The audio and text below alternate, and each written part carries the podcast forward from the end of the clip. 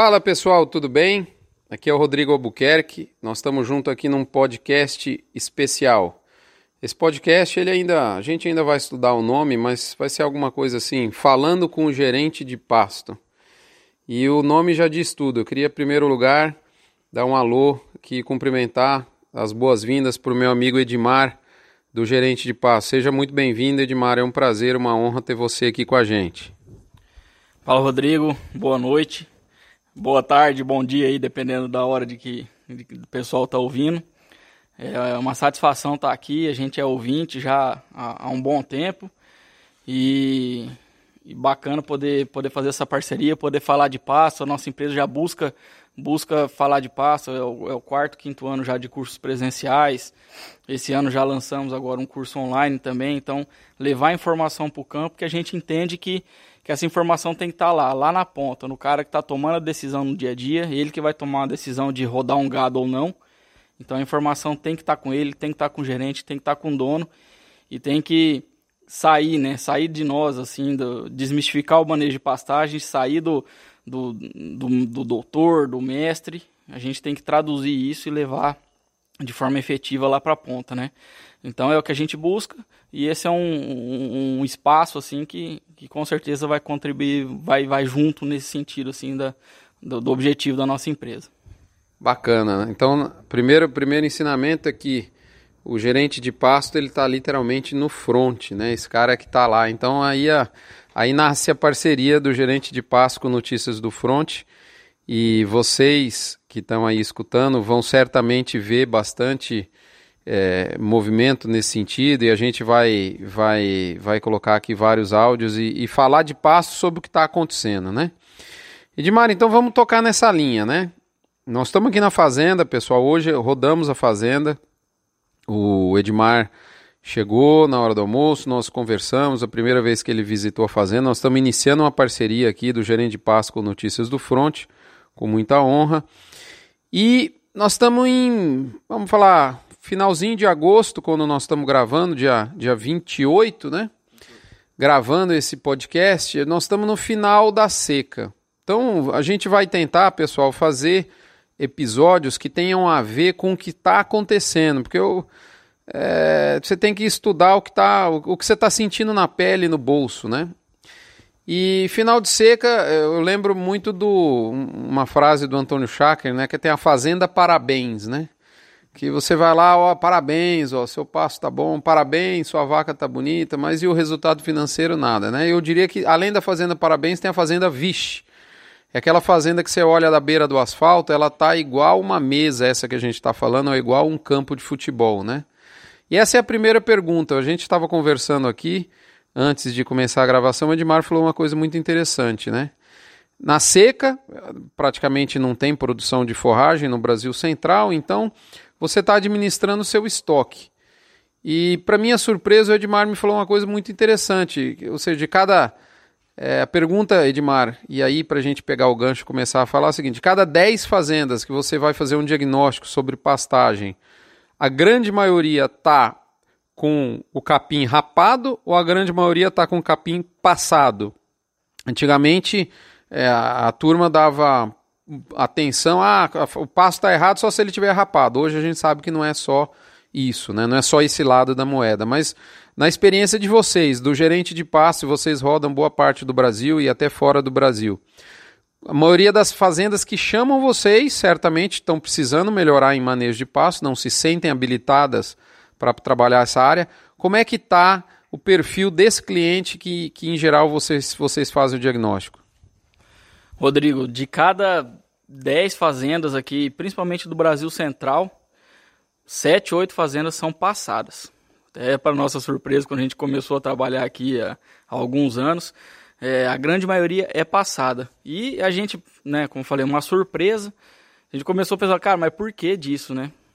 E, e, chegamos à conclusão assim, que, que vem daquele objetivo que eu falei inicialmente de levar informação, que é realmente a falta, justamente a falta de informação com quem está no campo e com quem toma decisão também. Então, no medo do cara não ter a fazenda vixe na seca, né? Ele fica com medo de usar as águas dele. Então a fazenda fica muito folgada nas águas e ela acaba ficando passada nas águas, passada, entalada na seca, né?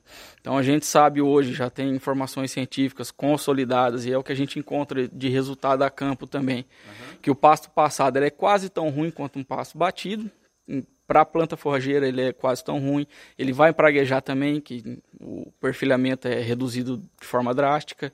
E para o gado o desempenho é um pouquinho maior, só que o pasto é batido. Então ele é quase tão ruim. Nesse medo, então, a fazenda fica folgada. E, como eu falei, por falta do, do, do conhecimento, do pessoal entender qual é a intensidade da redução que eu tenho que ter na capacidade de suporte de suporte para seca e como que essa, essa redução ela, ela acontece, né? Então, por exemplo, a gente sabe hoje aí, a gente dados científicos e a gente acompanhando movimentação, taxa de lotação ocorrida nas fazendas, a gente sabe que de comparando o pico de águas ali em fevereiro, tal, com o pico da seca, que é o momento que nós estamos agora, uhum. nós temos que reduzir a, a taxa de lotação de 50% a 60%, de forma geral. Ah, não, mas na minha fazenda é 40, tô no Pará, chove mais, sei que é mais curta. Ok, é 40, mas de forma geral de 50% a 60%. Ou seja, uma, uma fazenda de capacidade de suporte em fevereiro de 2 UAs por hectare, em agosto, setembro ela tem que estar com 1 UA por hectare. Ok? Então, esse é um primeiro ponto, né? Trazer essa informação, como, o, o quanto, qual a intensidade dessa redução. Um outro ponto é entender como que acontece a redução. Muitas vezes o pessoal pergunta, ah, mas eu venho com duas UAs, duas UAs até maio, e em maio, pum, para começo de junho tem que cair para uma UA? Não, essa, essa redução é gradativa, né? A gente fala que é um procedimento de pouso do avião. Antes do avião pousar, meia hora, 40 minutos antes, ele começa a descer. E a, a capacidade de suporte, a taxa de lotação, na fazenda ela tem que ir descendo para acompanhar a capacidade de suporte. Então ela vem, por exemplo, duas UAs em fevereiro, duas UAs em março, 1.8 em abril, 1.6 e vem caindo. Chegando ali para junho, julho, a gente fala assim, a fazenda já tem que estar tá com o trem de pouso abaixado para fazer o pouso justamente na, na, menor capacidade de suporte da fazenda em agosto, setembro, entendeu? É, sabedor disso, a gente consegue saber que eu posso usar minhas águas, ter uma estratégia na seca que não vai acabar com a Fazenda na Seca, não vai ser a Fazenda Vixe, mas também não vai ser a, a antiga Fazenda Parabéns, que é a Fazenda passada, né? Então produziu bem é, nas águas, colheu bem o capim nas águas, deu um bom estímulo, esse capim foi folhoso, o animal comeu mais, andou menos, produziu, ganhou, teve maior ganho de peso, né? O benchmarking aí da, da, da, da turma da, da Integra, da Geagro, da Terra, da Otimiza aí já vem já vem dizendo isso há muito há alguns anos já, o impacto do ganho de peso, uhum. o impacto da taxa de lotação, né, diretamente impactando diretamente o lucro. Então você produziu bastante arroba nas águas e botou um capim na seca, que ele está seco, ele está com estoque, mas ele está folhoso, ele não está envaretado, não está entalado. Uhum. Então a gente sai daquela condição é, que a gente vê muito aí na beira de estrada, vê muito na, nas fazendas, que chega setembro, final de setembro, começo de outubro, todo aquele capim que você deixou reservado para seca, né, ou por medo de, de, exercer uma lotação nas águas, ou porque fez um, uma vedação muito, muito antecipada, ele está lá entalado. O que não está no chão acamado está lá em pé ainda, ou seja, não entrou para a barriga do boi. Isso não entrou para a barriga do boi, Rodrigo. De nada adianta, não vira carne, né? Não virou carne no, nas águas, não vira carne na seca, né? Então, é, é fugir desses dois extremos, né? saber que saber a intensidade como que essa intensidade como que ocorre essa redução na carga e adequar uma estratégia um, um plano para você é, vai ser para você adequar o seu gado né de vai, vai sair para um semi confinamento vai sair para um boitel vai sequestrar a vaca vai né o cardápio é vasto aí então usando alguma estratégia você consegue antever o que vai acontecer lá na frente mesmo usando usando bem o potencial de águas né eu só gostaria de chamar a atenção aqui, que a gente falando desse potencial de águas, né? Você tem que reduzir de 50% a 60% para seca e tal. Se é uma fazenda de duas UAs por hectare nas águas, é de uma UA por hectare na seca. A gente está falando de número, né? Uhum. Não tem como a gente fazer isso em pasto tá bom, pasto tá ruim, uhum. do Luiz, do seu Zé, do capataz que seja, porque até porque o que é bom e ruim para uma pessoa é, pode ser diferente do bom de outra pessoa, né? Então uhum. você não tem padrão, né? Então, a gente é algo que a gente bate bem na tecla assim de transformar o pasto em número, mas principalmente um número indireto, né? A grande métrica aí no entendimento da gerente de pasto, de manejo de pastagem, de gestão de pastagens, é a taxa de lotação, o A por hectare. Bacana. Olha só que coisa interessante, né? Então, a gente acha que quem. Geralmente, quando a pessoa chama um técnico, né? É... Isso acontece muito com o doutor veterinário, né? Aquele veterinário de interior que faz parto, né? Muita, em muitas cidades ele tem a fama de que mata vaca, né? Que ele é o mata-vaca. Mas é lógico, né? Ele só deixa para chamar o veterinário a hora que o bezerro engarranchou, que o negócio tá feio, que já puxou com o trator, com o CBT e não saiu, agora chama lá o doutor, né? Então, é interessante demais esse dado, essa, essa, essa experiência de campo de vocês. Primeiro porque ela é muito vasta, né? Vocês não estão ali ah, tô ali atendendo um cantinho aqui do, do Goiás. Não, vocês andam para todo lugar. Né? Ou seja, é, é, as pessoas estão tão, tão com dificuldade de administrar, inclusive, as sobras. Né? Isso é bastante interessante. Uma pergunta.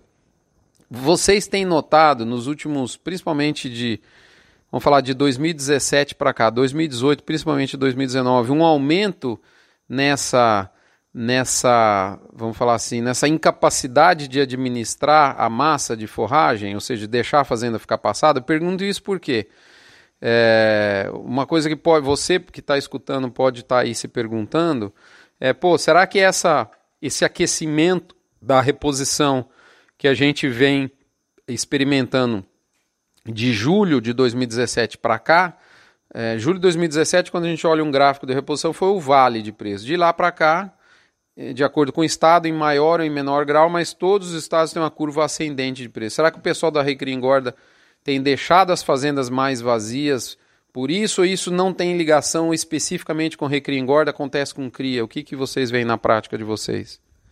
Rodrigo, é uma pergunta boa, né? Uma pergunta boa faz, faz, um, faz o sentido mesmo.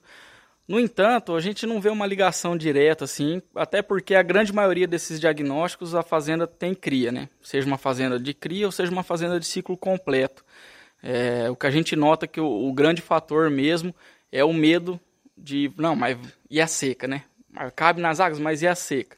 Não, pô, na seca tem uma estratégia, vamos fazer a mais adequada para a fazenda, que também não é bicho de, outro, de, de oito cabeças, né? Sete cabeças.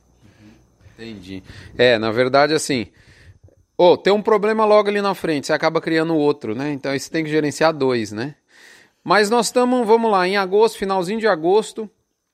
É, é, o que que, o que que, por exemplo, uma fazenda, nós aqui estamos com alguns pastos com uma, uma, uma, uma, uma, uma taxa de, de, de, material, no caso verde ou e boa parte já seco, maior do que nós gostaríamos, né? É, o que, que você. Estratégias que uma pessoa que está nessa situação, já que isso é comum no diagnóstico de vocês, que pode ser feita é, é, para ajudar quem está nessa situação hoje, por exemplo? Consumir é, esse estoque excessivo, né? Consumir esse estoque, a gente tem ainda mais 40, 50, 60 dias aqui na região até as primeiras chuvas, até firmar a chuva aí. Então, o ideal é a gente consumir esse estoque a gente dá uma baixada, no caso aqui da fazenda, a gente vai ter que fazer meio que um, um, um consumo meio na pressão, né? A gente conversava mais cedo de, de possibilidades e, e tudo mais, é, mas reduzir um pouco esse estoque excessivo para você poder favorecer a rebrota na primavera. Senão aquele estoque, aquela palhada seca, fica segurando a rebrota, é onde a gente fica com um período maior de, de, de animal sujando a bunda, né? Uhum. Então, se, é, o ideal para o início de, de águas, né, nessa transição seca a águas, é que o estoque esteja um pouco abaixo mesmo, inclusive até abaixo, um pouco abaixo do ideal, não no chão, não na fazenda Vixe, né? Mas o ideal é que o estoque esteja até um pouco abaixo, não tem problema nenhum. Voltou a chuva, é sol pegando na base da planta, e essa planta vem, rebrota, ela já está limpa ali, não tem aquele monte de material. Um pouco vai ter, né? Obviamente, senão, né?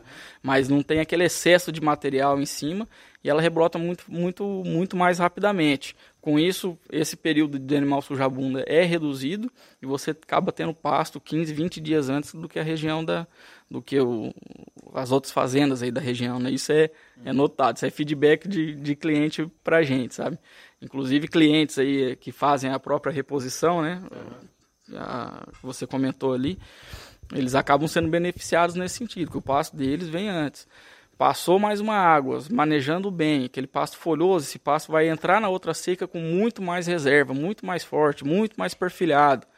E aí você entra num ciclo positivo, porque esse pasto muito mais forte, na outra, na hora que voltar a chuva, vai passar seca, na outra transição seca águas, voltar a chuva, ele vai rebrotar ainda mais rápido. Então você sai de um ciclo vicioso e entra num ciclo virtuoso de produção de capim, de, de densidade de capim e tudo mais. Então é colher esse capim, pode reduzir esse estoque, não tenha medo de reduzir esse estoque.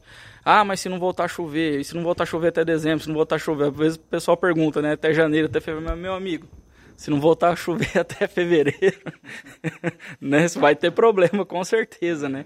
Então a gente tem que, claro que o nosso escritório é céu aberto, a gente tem que trabalhar com uma certa margem, mas dá uma, dê, dê uma reduzida nesse estoque de, se for excessivo, de massa seca, que você vai ter benefício aí na rebrota no, no início das águas. É, aquela história, né? É... Tem uma hora que você tem que resolver o problema. Né? Não tem jeito, você tem um problema. Não adianta ficar literalmente postergando, é, colocando a sujeira debaixo do tapete. Esse boleto tem que ser pago. É, porque senão a sua safra, que é justamente a safra, é, a hora que você mais vai produzir a arroba mais barata né, do ano, né, que é a arroba colocada nas águas, justamente o arranque, que é o filé mignon da safra, você acaba, o arranque da, da, da, da planta, né, para voltar a entregar a massa, você acaba comprometendo esse ciclo produtivo e isso fere, é, é uma ferida mortal na rentabilidade da pecuária, seja ela de cria, recria ou engorda, porque essa é a arroba mais barata do ano. Uma arroba aí, a gente tem números aqui, é, entre 35 a 60 reais por arroba colocada nesse filé mignon Dependendo do lote, dependendo do ganho, o filé mignon aqui no nosso caso, nós estamos aqui no noroeste de Goiás, entre 1 de novembro e 28 de fevereiro, os primeiros 120 dias de, de, de safra de capim na nossa região. É bem isso característico. Então, não dá para é, deixar um erro do passado né, é, causar um erro lá no futuro. Então, a, em resumo, eu gostei muito da sua resposta, que é, meu amigo, paga o boleto, a conta está aí já, paga o boleto e, e entra no ciclo. Né? E assim, Rodrigo, vale ressaltar também, pessoal, ó, não tenha medo de dar uma roçada no passe se você tiver essa possibilidade. Ah, tem lá um, um Mombasa, um MG5 que está absurdamente entalado. Cara, roça, roça que esse passo em pouco tempo você já vai ter um passo folhoso para você colher ali, você não vai ficar judiando de animal. Se houver essa possibilidade, não tenha medo, não titubia, pode ir lá e roçar no início das águas aí também. É uma forma. Bacana. Você falou várias vezes uma palavra folhoso, né? E eu me lembrei muito de um amigo que, que milita na mesma área de vocês, é o Armélio Martins, e ele fala isso, né? Pasto, boi não gosta de pasto, boi gosta de folha, né? Então é exatamente isso. Cara, muito bacana. É... Moçada, é isso. É um papinho rápido, que é para ser pabum. É... Vão ter mais, né? É é muito legal a gente ver que é, acho que, eu, acho que o que fica para mim, Edmar, do que você falou, é, vou te passar agora para você fazer suas considerações finais, mas assim, é transformar pasto em número. Então, assim, é, igual a gente escuta na igreja, né? Palavras da salvação, né? Acho que essa é uma delas, né? Outra é aquele lá da Integra, né? O Antônio Schacker fala muito isso, né? O pessoal da Terra Consultoria. É, pô, dos quais são os quatro fatores mais ligados ao lucro pecuário, né? É, lotação, ganho médio diário, desembolso e preço de venda. Então a alavanquinha da lotação e do ganho médio diário são diretamente relacionadas ao, ao, ao a habilidade e competência do produtor em gerir essa massa de forragem. Então, o trabalho de vocês, é, gerente de pasto, e você que está aí nos escutando, todo o esforço para transformar a pasta em número é muito bem-vindo, né, Edmar? Não, com certeza. Então, até falando dessa alavanca aí, é, manejo de pasto, obviamente, impulsionando ganho de peso e taxa de lotação. Uma vez que você tem uma taxa de lotação maior, sem gastar mais insumo com isso, sem gastar mais adubo e tudo mais, você vai ter uma redução no desembolso também, custo fixo, é, melhora a sua margem, que é outro impactante. E nos últimos anos, aí, com os programas de premiação de animal precoce, bem acabado tudo mais, a gestão de pastagem também influencia no quarto fator, que é o preço de venda, né? Então, assim, fundamental transformar o, o pasto em número para sair do acho e a gente fazer a ponte para buscar lá os conceitos e as informações que a nossa pesquisa, assim, a gente é, fala assim, a gente é fã mesmo, o, que a turma gerou de, de informação. É, a gente fica contente de ter participado um pouquinho também desse, desse processo é, na academia, né? E são informações muito boas, muito sólidas, e, e, a gente precisa transformar o pasto em número dentro da fazenda por meio de um método, de uma ferramenta, para a gente fazer a ponte e lá na pesquisa buscar os resultados é, que ela fala para a gente que é possível que aconteça. Né? Então, esse é, o, é o grande, a grande jogada. Bacana, moçada, é isso. Espero que vocês tenham gostado. Nos próximos dias a gente vai fazer mais. Esse é o primeiro de muitos. É, o nome eu não sei se ainda está formalizado, depois eu vou discutir com a turma aqui, mas é uma conversa com o seu gerente de pasto. É, eu acho que uma boa reflexão que fica, o, nome dessa empresa é muito instigante, né? Gerente de pasto. Quem é o seu gerente de pasto? Fique se perguntando aí, você tem um gerente de pasto? Quem é esse cara? Esse cara está treinado, ele está capacitado, ele tem ele tem o painel de controle dele para ele mexer isso. Acho que são, são temas que a gente vai tratar aqui nos próximos e, e muito bacana a gente poder é, é, discutir isso aqui junto. Obrigado pela sua atenção. Obrigado, Edmar. Obrigado pela oportunidade. Então tá bom, moçada. Até o próximo. Fiquem com Deus. Um prazer ter, ter tido a oportunidade de conversar com vocês. Espero ter agregado. Até lá. Um abraço.